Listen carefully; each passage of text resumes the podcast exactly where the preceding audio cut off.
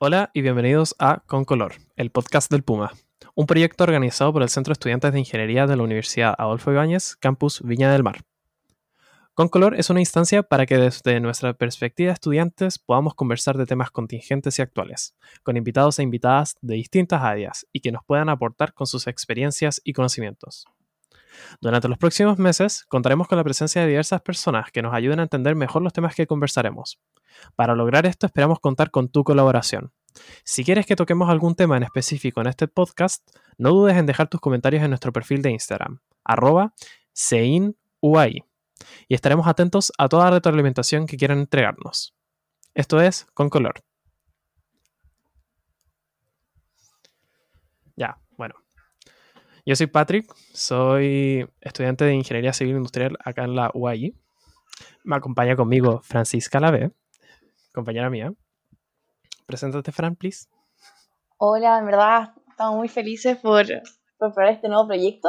Yo soy Francisca Lave, estoy pasando a cuarto de Ingeniería Civil Industrial con Patrick. Y eh, cuento un poco lo que he hecho, ¿no, Patrick? ¿Ya? Sí. Ya. Eh, yo entonces entré a la U el año 2018. Cuando estaba en primer año estuve en una lista de centro estudiantes y ese año fueron dos listas y yo estuve en la lista que perdió. Que fue como mi primer acercamiento a los centros estudiantes. Luego, eh, para el año 2020 fui tesorera y este año soy presidenta del SEIN. Yay. Ya, así como para también contexto, yo también estoy en el SEIN. El año pasado yo fui presidente y la Fran era mi tesorera y este año soy el coordinador, jaja. Y, ah, y el año dos- 2018 también, también postulé, pero yo estaba en la, la lista ganadora, jaja. Ma- después, Cosas de más la adelante vamos vida. a conversar de esto. Sí, y.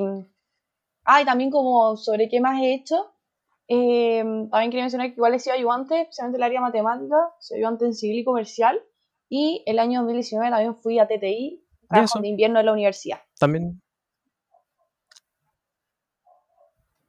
Ahí también Patrick. fuiste parte de federación o, o es algún área de... es un área que no... Pero un par de meses colaboré la en el área de acción social. Claro.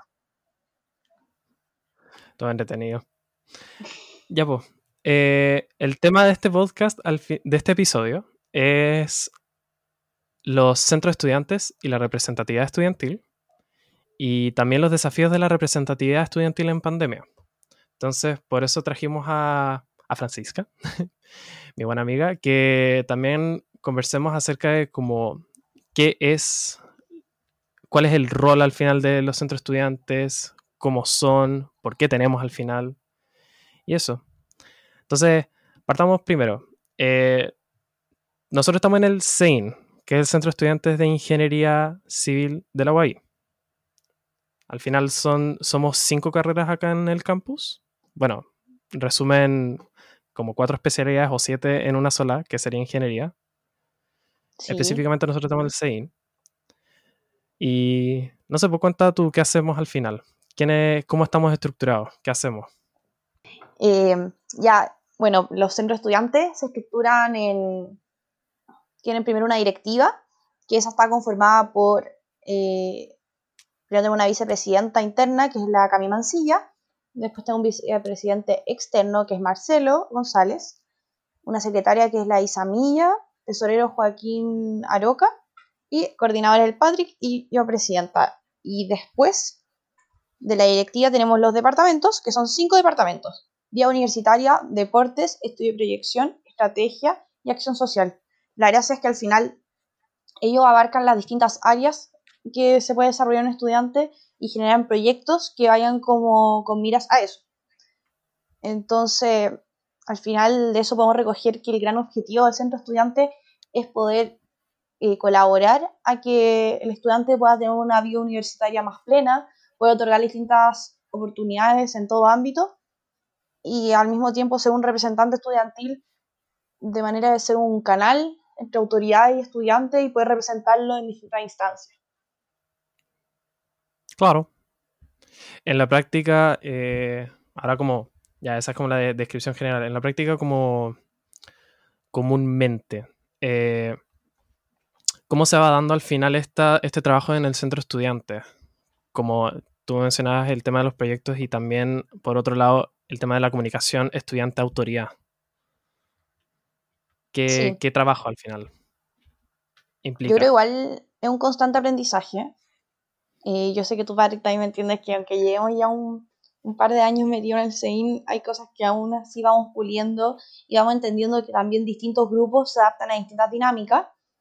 Entonces, funcionan de manera un poco independiente directiva y departamentos entre sí. Entonces, cada departamento se encarga de ir viendo eh, qué va a ir haciendo, reuniéndose tal vez a veces más seguido porque tiene algún proyecto, otras veces no tanto. Directiva, la verdad, somos bien regulares en juntarnos por lo menos una vez a la semana y más veces si es necesario. Y de vez en cuando, generalmente cada uno o dos meses, nos juntamos por lo menos con los jefes de departamento para poder ir estando al día sobre qué va haciendo cada uno. Y durante el año también lo ideal es hacer algún par de reuniones generales. La verdad es que hasta ahora hemos sido un centro estudiante online 2020 y ahora 2021. Entonces esas juntas online igual, eh, generalmente igual son breves, pero buscamos la manera de que haya más cercanía entre todos, eh, a pesar de estar a través de una pantalla y todo lo que incluye eso. Mm. No, y al final lo, que tú también decías, como que esto de que sean como SEIN, centro estudiantes como online, ha cambiado mucho como el paradigma de lo que hacemos. Onda, mm, cuando nosotros lo hicimos en presencial, eh, cuando nosotros postulamos y todo el cuento, siempre era como, no sé, centro estudiantes producción de eventos, una cuestión así. Ese era como el sobrenombre que casi siempre le ponían. Pero yo encuentro por lo menos que en online se ha visto mucho esto del tema de la comunicación, como el tratar de solucionar problemas, el tratar de como tratar de tener al estudiantado bien como conforme con su educación. Sí, eso es un buen punto. O sea, como dices bien tú, como que derribamos de alguna manera ese estigma que hace años ya se estaba comenzando a derribar. Y bueno, que mencionar que, por ejemplo, en marzo del 2020, abril, el centro estudiante nos encargamos mucho de comunicar los problemas que habían online, buscar soluciones. De ahí nacieron muchas las medidas de flexibilidad que hoy en día tiene la universidad. Entonces también ahí entra fundamentalmente también el rol de todos los estudiantes de cómo nos traspasan la información y nos dicen, oigan, esto no está funcionando o esto sí, y nosotros traspasarlo para más arriba. En ese sentido también, eh, si bien no todos tienen como problemas, también hay muchos que lo pasan bien en la, en la universidad, ¿o no? De todas maneras, como que siempre nos encargamos de representar a, todos, pero no muchas veces todos participan en, sí de la vía universitaria. Es como complicado a veces saber qué piensan todos. Por ejemplo, cuando uno lanza encuestas, eh, no todos responden, entonces no sé, las decisiones que nosotros tomamos eh, muchas veces no van a representar a todos de por sí, van a representar a la mayoría. Y en ese sentido como que la participación estudiantil ha cambiado. Sí, en ese punto tienes razón, porque eh, a veces, como bien dices tú, es complicado saber eh, qué es lo que, en palabras bien coloquiales, prende más, qué será mm. mejor hacer. Em, es un tema que le damos vuelta constantemente porque, como bien dije antes, un centro de estudiantes también busca como buscamos ser otorgar esa vía universitaria o en palabras más simples, hacer que lo pasemos bien. O sea, y hay muchas maneras de hacerlo bien y eso va de la mano con que antes un centro de se veía a veces como un centro de eventos y está bien que hagan carretes, que busquen la manera que la gente lo pase bien, pero también hay otras maneras de pasarlo bien. Por eso también hago énfasis en eso, de que deporte se preocupa de esa, esa parte de hacer esto que, que hace bien, que hacer deporte, promover un buen estilo de vida, estudio proyección, que promueve tal vez un apoyo más académico, más en, áreas de la universidad. Eh, y así nuestros distintos departamentos, bueno, también mencionar, acordar acción social, que también es otra manera que entrega herramientas para poder ayudar a otros. Y así buscar distintas maneras que nos completen nuestra vida universitaria, que nos permitan un buen desarrollo. Pero como dije, sin un feedback a veces nos cuesta saber si vamos bien, si vamos mal, eh, porque a veces la gente no asiste, será por el horario, será por el interés a la actividad, y son cosas que estamos buscando poder averiguar de mejor manera para este 2021. O sea, ya, y, Fran, una pregunta. Eh, ¿Tú cómo has visto la participación estudiantil, onda, con las diferencias entre lo que ha sido lo online y lo presencial? De todo el proceso como de centro estudiante. Bueno, igual tal vez la pega que nos ha tocado más a nosotros ha sido más online, pero presencial, yo creo que igual hay cierta ironía en esto, porque presencial la gente no está en la U todo el día, pero aún así es más fácil agarrarla, porque están ahí en el patio, se motivan, o por último, si se quedan filo, como que te cae un rato en una ventana y después te quedas, a, por ejemplo, cuando está el Pozo del Puma a jugar un partido de fútbol, o te quedas a la charla que te interesaba, como que yo creo que todos lo toman como un momento recreativo y algo que les disfrutaban, y ahora traspasar eso online con las expectativas que corresponden, porque al final una vez se espera un poco lo mismo que presencial online y eso es muy difícil. Entonces hemos hecho como, como todo lo que hemos podido por poder llevar esa experiencia de una manera distinta online, pero, pero aunque las personas estén conectadas, o sea, el computador está al lado nuestro, está ahí en el escritorio, uno llega, lo prende y se mete, también está el tema de la que las personas igual están cansadas en el año de, mm. de estar todo el día conectado en clase. Sabemos que también es el horario no son los mejores. O simplemente uno tiene otra responsabilidad, etcétera, o no, es del, o no es del interés de la persona participar de la actividad. Ahí todo un tema de cómo logramos que realmente participen y realmente, más que nada, poder entregarles actividades que, que tengan ganas de participar. Claro, porque al final de tanto online, están tan saturados de información que al final es una competencia al final de la, de la atención del receptor. Sí, o sea, tú dices como, están saturados, yo diría, estamos saturados, estamos todo el día en clase o tenemos reuniones también nosotros a veces o cada uno está metido en, algo y, y son más horas en Zoom y son más horas ahí, entonces, eh, más que nada, la idea es entregar uno algo recreativo, pero lamentablemente nuestro medio hoy es a través de la pantalla. Sí, vos. Oye, y viéndolo ya como más desde la perspectiva de los centros estudiantes, eh, nosotros vamos como desde toda la línea de tiempo que toma llevar un centro estudiante a la marcha desde la campaña, las votaciones, todo el cuento. Ahí ahí sí, sí o sí se nota como una diferencia en el paradigma online y presencial, ¿o no? Sí, o sea, las campañas presencial, que la única que tuvimos fue cuando éramos mechones, Patrick, que como bien contamos, Patrick ganó, y yo perdí. Eh, fue bien especial. Yo, de hecho, siento que gané mucha experiencia de ese, de ese tiempo porque nos juntábamos, era con las casas, organizando las cosas, haciendo la decoración para el día de campaña, es todo un cuento que ayuda también a unirse mucho dentro de, dentro de la lista. Entonces, el que sale elegido ya tiene todo ese trabajo previo de poder unirse haciéndolo. Ahora online, o sea, también existe ese trabajo previo de que al final hay que reunirse y todo el tema, pero obviamente de una manera distinta, como con una mirada distinta.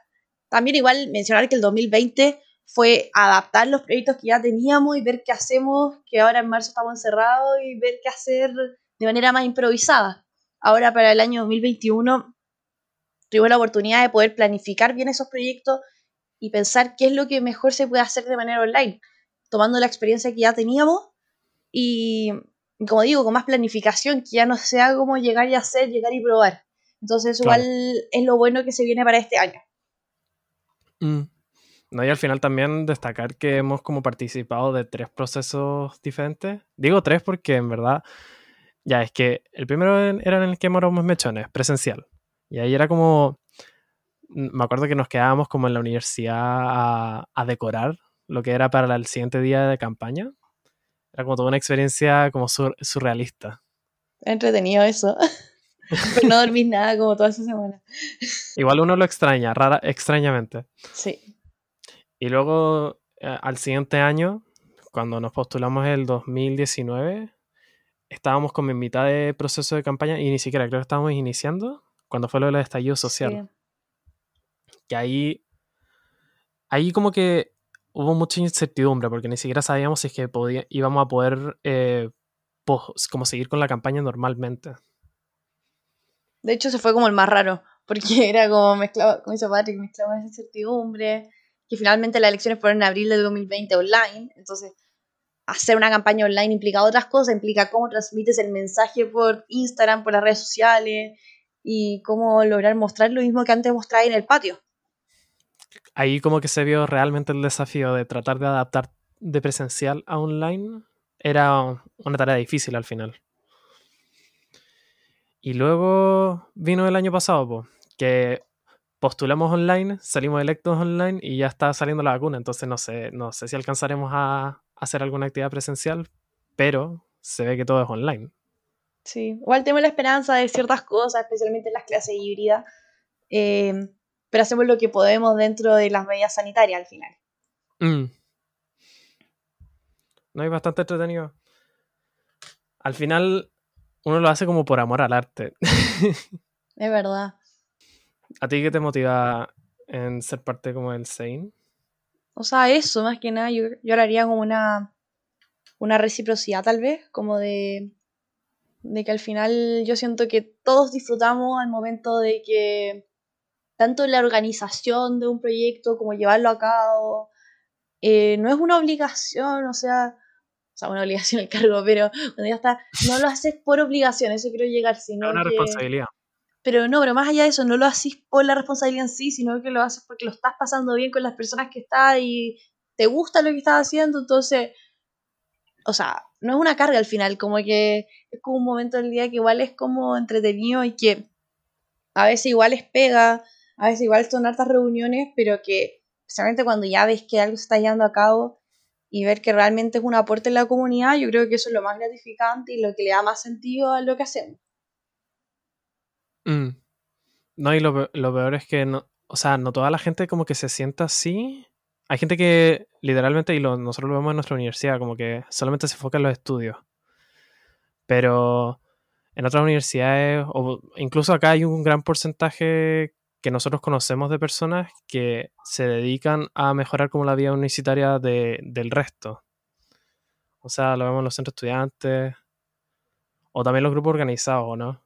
Sí, eso también me interesa hacer énfasis porque, claro, ahora estamos hablando nosotros dos que participamos, participamos en los centros estudiantes y esta es una manera de participar de la vida universitaria. Como bien dice, también están los grupos organizados, están los talleres. De verdad que nuestra universidad nos da incluso la instancia de poder crear lo que queramos hacer. Uno se acerca a la edad, forma un grupo organizado y puedes hacer lo que tú quieras. Entonces, hay muchas maneras de involucrarse y yo sé que a veces el tiempo no sobra, especialmente a veces en ingeniería, que uno tiene mucho que estudiar, que las físicas, que el cálculo, cualquier otro ramo. Entonces, cuesta a veces hacerse ese tiempo, pero yo creo que, es bueno hacérselo, porque al final estamos... Es una, experiencia formativa. Sí, y el, y el, sello de nuestra universidad va hacia eso, va que no es solo estudiar, sino que también es desarrollarse como persona y, y conocer como en todos los ámbitos que se pueda. Claro. Así que también algo que me queda dando vuelta como hablando de esto es lo importante al final de, especialmente los que estén escuchando esto, como de, participar, de ser parte, de tener opinión, de que realmente se involucren dentro de esta comunidad porque eh, realmente es importante, es gratificante también, como dije, y, y que nos aporta a todos. Claro. Al final es poner el tiempo que tiene uno a disposición de otros. Como hacerlo valer. Pero como dije, también termina uno, también, uno mismo viéndose beneficiado por eso que uno pone eh, a disposición de otro. Sí. Bueno, muchas gracias por participar. Estuvo muy linda la conversa. sí, muy bueno y espero que les sirva a los que lo escuchen. Sí, pues, a que se motiven a participar de más instancias universitarias, que para eso están. Y bueno, queremos dejarles nuestras redes. Eh, como mencioné al principio, tenemos el Instagram del Centro de Estudiantes de Ingeniería, que es arroba c e e i n u a i ahí podrán comentar eh, sobre las en las publicaciones que nosotros hagamos del podcast sobre los temas que queremos, que quieran que toquemos y también las personas que quieran que invitemos. Al final, la idea es que durante estos episodios mensuales podamos conversar de una variedad de temas y que de alguna manera como ligarlos a ingeniería.